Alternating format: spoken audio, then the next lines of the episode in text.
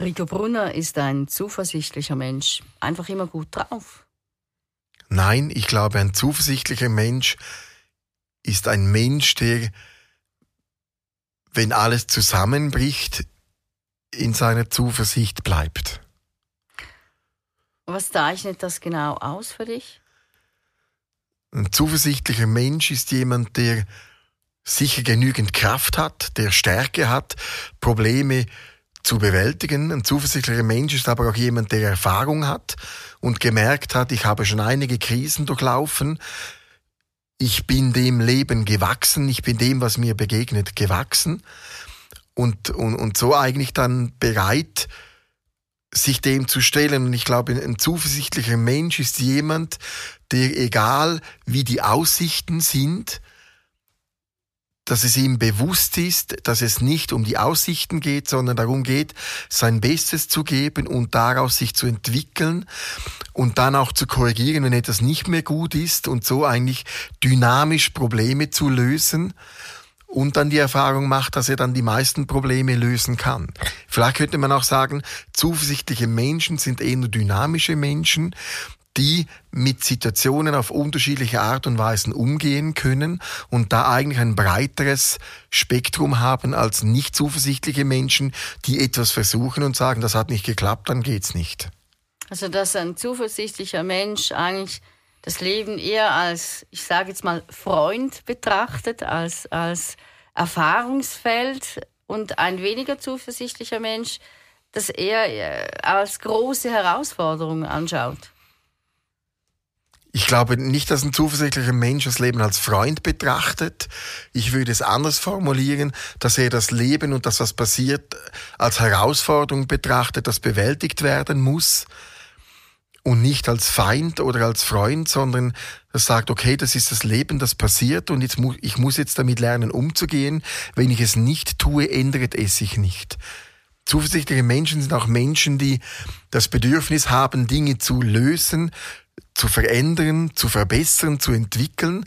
Und darum gibt es auch den Ausdruck des unverbesserlichen Optimisten, wo alle sagen, das geht nicht und, und, und er sagt, Moll, das geht doch. Und nach zehn Jahren sagen alle, wie hast du das hinbekommen? Und er denkt sich, ja, ich habe zehn Jahre versucht und jetzt hat's geklappt.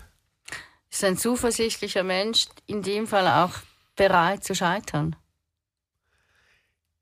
Ich glaube, ein zuversichtlicher Mensch scheitert nicht, sondern versucht neue Wege aus.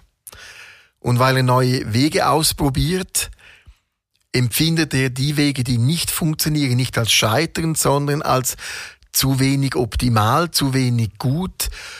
Und vielleicht könnte man sogar sagen, dass zuversichtliche Menschen nicht unbedingt in Kategorien denken wie Erfolg oder Scheitern, denken, sondern eher mit Möglichkeiten, mit Situationen, weil ja auch jeder Erfolg mit Niederlagen verbunden ist und, und jede Niederlage auch mit Erfolg verbunden ist. Und wenn jetzt jemand das eben nicht so ist, sondern mehrheitlich eben nicht so zuversichtlich ist, was sind da mögliche Gründe?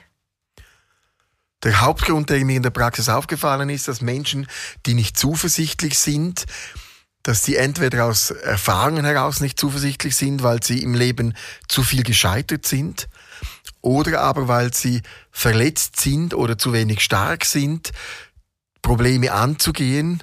Und der dritte Punkt, wo aus meiner Sicht auf die meisten Menschen zutrifft, ist, dass schlichtweg durch vielleicht zu wenig Bereitschaft, zu wenig Übung besteht, Dinge von ganz vielen verschiedenen Situationen heraus und Sichtweisen heraus lösen zu können, um vielleicht zu neuen Möglichkeiten zu kommen. Also, dass man die gar nicht sieht, die möglichen Möglichkeiten. Genau, für mich ist ein, ein gutes Beispiel, ich koche sehr gerne. Und, und, und weil ich sehr viel unterwegs bin und, und am Arbeiten bin, haben wir nicht immer Zeit einzukaufen und darum habe ich mir eine Fähigkeit erarbeitet, dass wenn es nichts zu Hause hat zu essen, dass ich irgendwelche Reste zusammennehme, zusammenkoche und es dann eigentlich ein sehr leckeres Essen gibt. Also das, und, und darum habe ich so die Zuversicht entwickelt, auf das Kochen bezogen.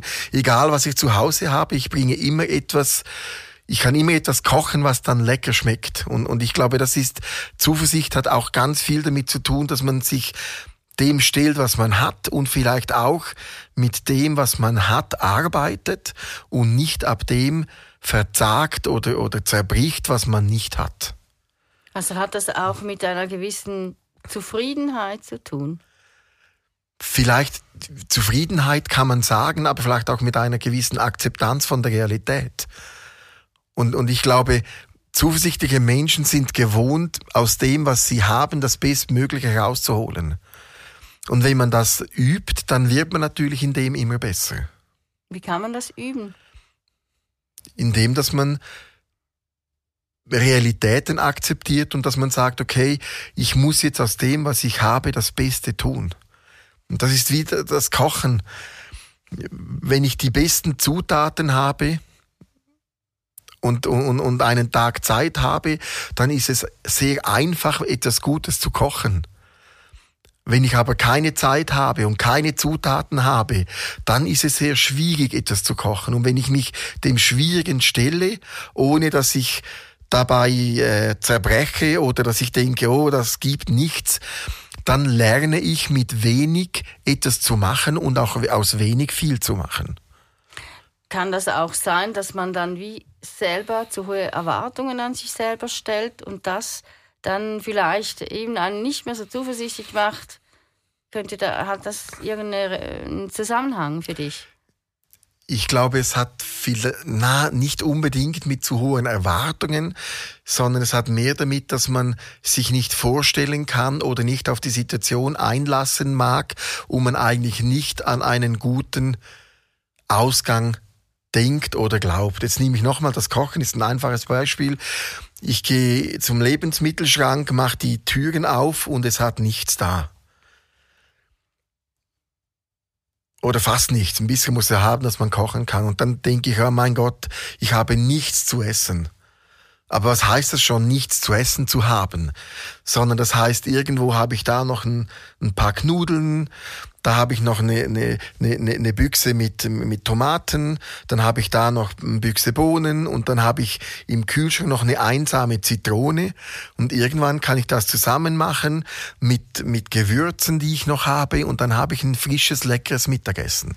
Ist natürlich nicht dasselbe, wie wenn ich einkaufe und mich vorbereite, aber mit dem, was ich gehabt habe, habe ich was Leckeres draus gemacht. Und ich glaube, zuversichtlich zu sein heißt, ich akzeptiere die Realität, dass ich das habe, was ich habe, die Möglichkeiten habe, die ich habe, und ich versuche mit dem, oder ich versuche diese Möglichkeiten so gut zu kombinieren, dass ich das Beste herausholen kann, was möglich ist.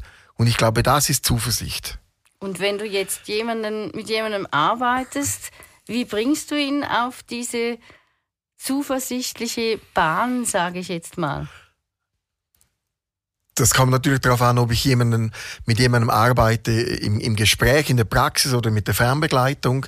Bei der Fernbegleitung geht es ganz klar darum, äh, Verletzungen herauszulösen, seelische, negative Erlebnisse, daran zu arbeiten, dass diese überwunden werden können, um Selbstvertrauen, um Selbstwert zu arbeiten, dass man beginnt, sich selber mehr zuzutrauen. Da geht es mehr in, in diese Richtung, das ist sehr effizient in der Beratung, die dann vielleicht auch eine Begleitung sein kann zur Fernbegleitung, da geht es mehr darum,